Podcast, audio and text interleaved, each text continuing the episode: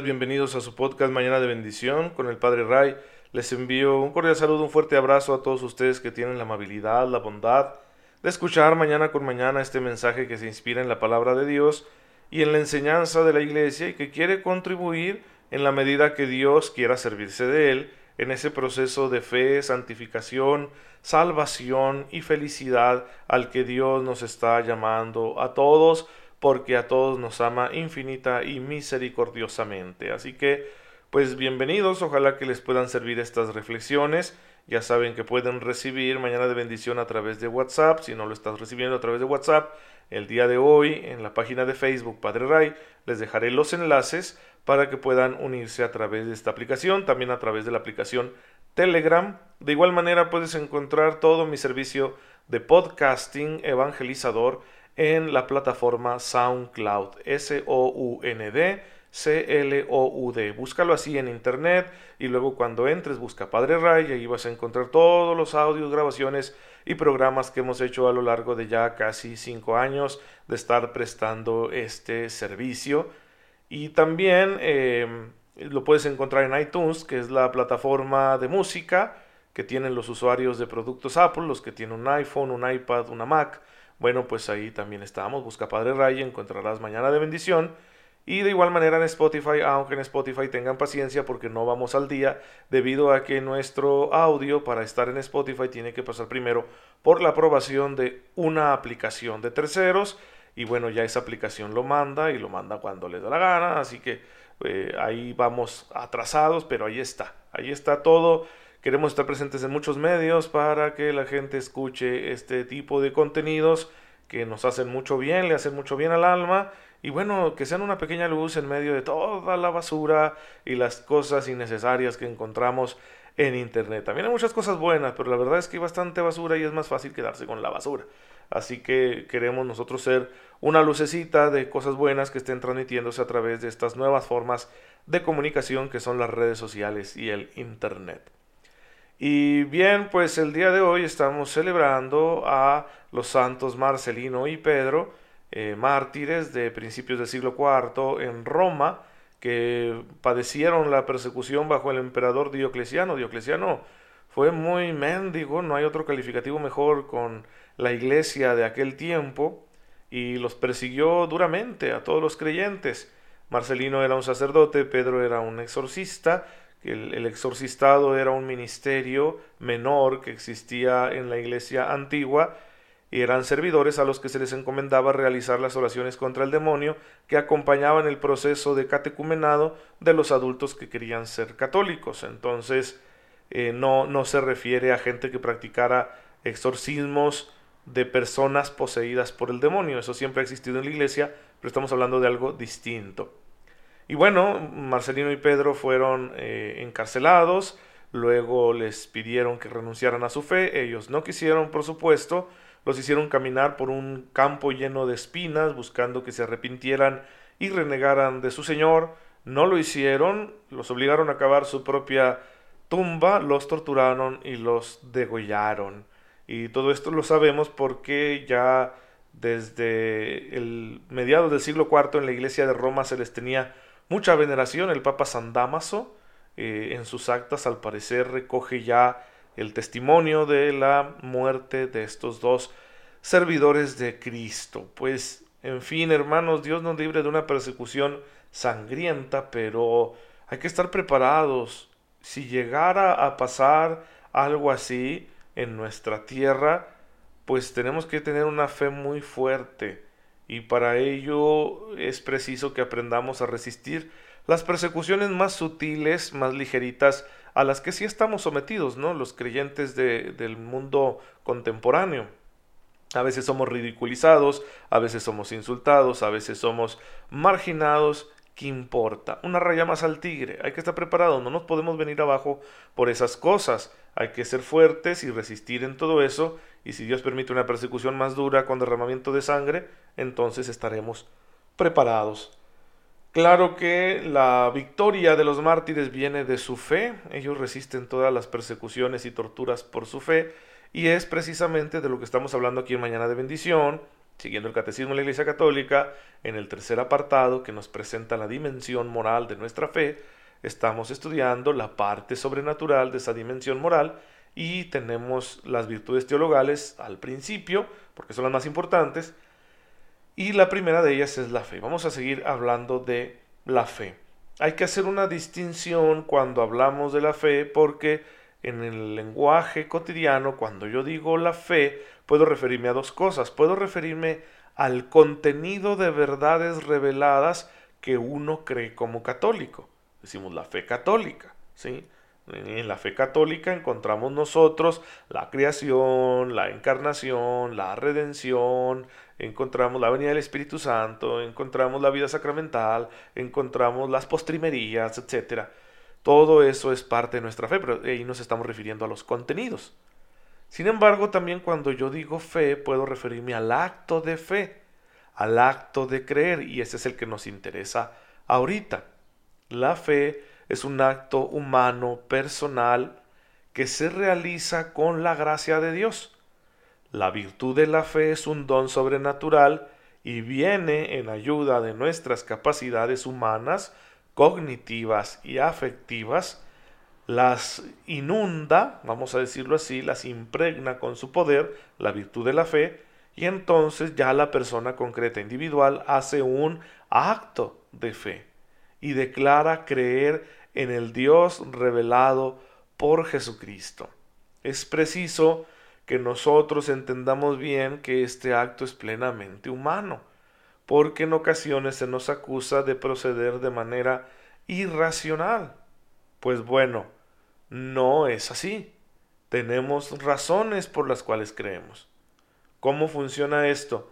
Es que Dios actúa de muchas maneras para movernos a dar el paso de la fe nos motiva a través de la coherencia interna que tiene la predicación cristiana. Y cuando yo escucho el mensaje de Cristo, el Evangelio, anunciado por los que ya creen en Él, puedo descubrir esa coherencia interna y me puede convencer, intelectualmente o afectivamente. O las dos cosas, digo, lo mejor es que sean las dos formas de convencimiento. Pero además ya Dios está trabajando mi corazón con la luz interior de, su gracia para que yo dé el paso de la fe. Es decir, Dios ya está infundiendo la virtud de la fe en mí. Pero esa virtud de la fe no va a actuar sin mí. No puede forzar mi humanidad, sino que va a actuar a través de mis capacidades, mis potencialidades como ser humano. Entonces, si esas capacidades, esas potencialidades no están bien desarrolladas, puede haber un obstáculo para la fe, ¿sí?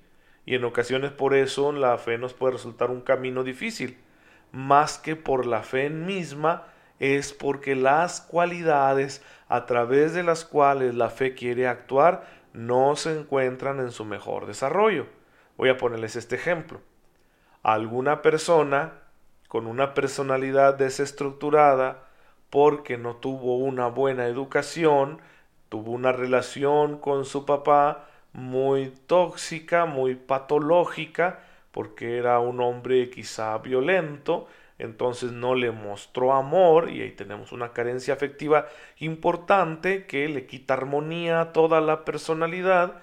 Obviamente a esa persona le va a costar creer cuando se le predique un Dios que es Padre amoroso, ¿sí?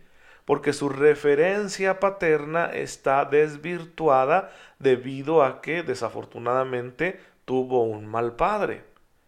Eh, ahí tenemos un obstáculo natural que no deja que la fe se desarrolle, ¿sí?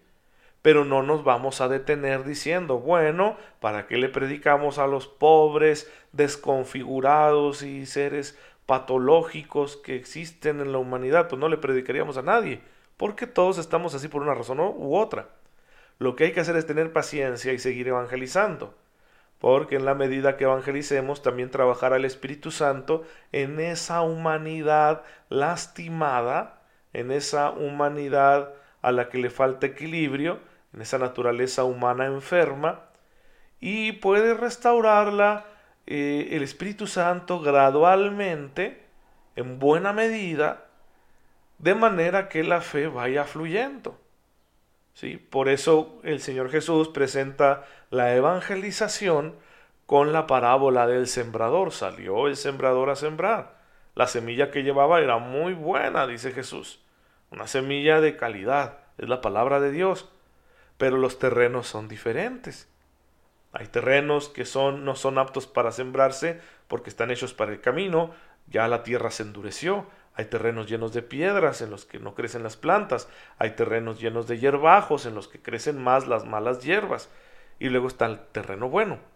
Y alguna vez explicando esto a un grupo de jóvenes me decía un adolescente, Padre, ¿para qué se esfuerza en hablarme a mí de Dios? Yo soy tierra mala, no va a dar fruto la palabra en mí.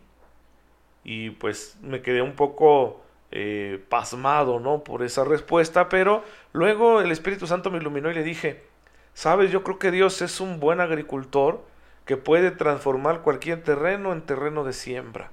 Él puede desmontar todo, quitar las piedras, meter el arado para reblandecer la tierra y hacerla apta para el cultivo. Entonces, entonces hay que dejar que Dios trabaje nuestra tierra y no usar nuestras limitaciones humanas como un pretexto para no iniciarnos en el camino de la fe. Claro que hay que ser pacientes y comprender que debido a esas razones de orden natural, la fe no será la misma en todos, porque no en todos se está desarrollando al mismo ritmo, y eso hay que entenderlo muy bien. Si tú eres creyente y te has sentido fastidiado porque tu familia, aunque nominalmente se dice católica, no sigue tus pasos para buscar la comunión con Dios con una práctica religiosa más regular y devota, no te desesperes con ellos. Es que cada uno de ellos tiene su propia historia natural en la cual la fe se está desarrollando, pero a un ritmo distinto que contigo, porque cada persona es diversa. Por eso debemos tener mucha, mucha paciencia cuando evangelizamos, especialmente si se trata de nuestra familia. Pero no renuncies a evangelizar. Porque a lo mejor el Señor se sirve de ti, de tus palabras y de tu ejemplo, ante todo de tu ejemplo, para poder atraer a esas otras personas hacia una mayor profunda comunión de fe con Él. Así que tú sigue evangelizando, pero deja los resultados en manos del Señor. Por eso mismo, hermanos, serán necesarias las dificultades.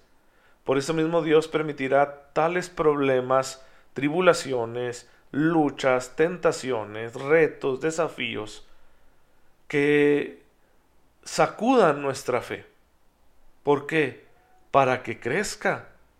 Si tú tienes un ambiente demasiado ideal, demasiado amigable, cómodo, es muy difícil que desarrolles bien tu fe, porque eso no contribuye a nuestro bien.